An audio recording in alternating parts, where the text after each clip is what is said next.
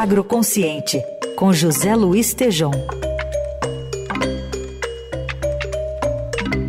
Tejom, bom dia. Ótimo dia, Raíssa. Bom dia, Carol. Bom dia, ouvintes. Bom dia.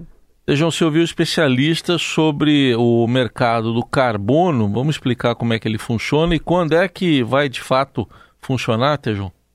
Pois é, Raíssa, eu estive com líderes agricultores ontem e todos perguntando quando vai funcionar esse tal mercado do carbono e como vai. Está uma angústia. Eu falei com Fabiana Vila Alves, diretora do Departamento de Cadeias Produtivas e Agregação de Valor do Ministério da Agricultura. E ela tem um programa extraordinário. O programa chama Cadeias Produtivas Agropecuárias Descarbonizadas. Esse plano tem como objetivo, Heisen, a sustentabilidade intencional e mensurável. Metas audaciosas até 2030 mais de 72 milhões de hectares, mitigando mais de um bilhão de toneladas equivalentes de CO2. Uma consulta pública está em andamento sobre esse programa para encerrar agora, 31 de agosto. O lançamento desse programa está programado para 1 de setembro de 2023.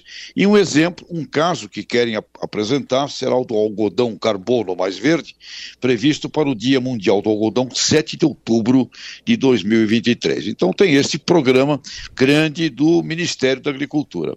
Eu perguntei ao Daniel Vargas, que é diretor do Observatório da Bioeconomia da Fundação Getúlio Vargas, quando ele acredita que poderemos estar então com o mercado de carbono carbono funcionando. Quer dizer, medido, remunerando produtores rurais. A resposta do Daniel é, abre aspas, se o projeto de lei for aprovado neste ano, no ano que vem devem começar definições de planos e metas para as atividades dos setores regulados.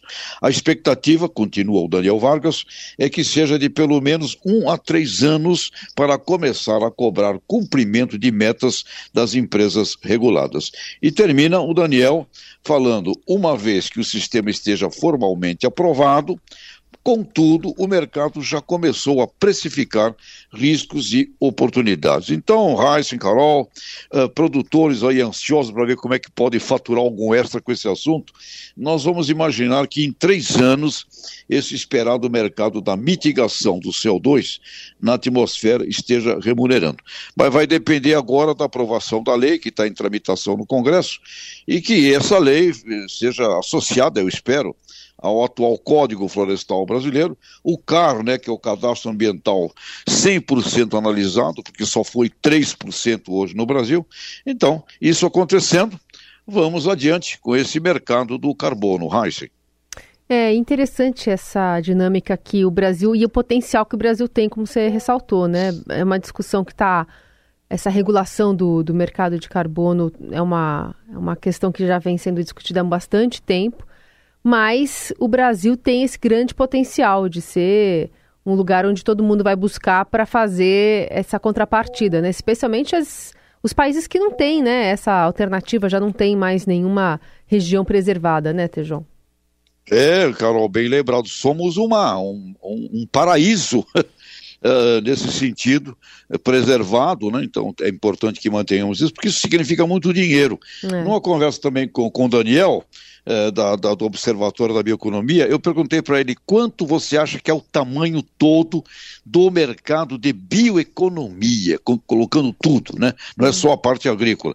Ele, ele acha que tem o potencial de pelo menos 50% do atual PIB do planeta Terra. Portanto, é uma fonte, além de ser saúde, etc., todas as coisas importantes, é uma fonte extraordinária de agregação de valor.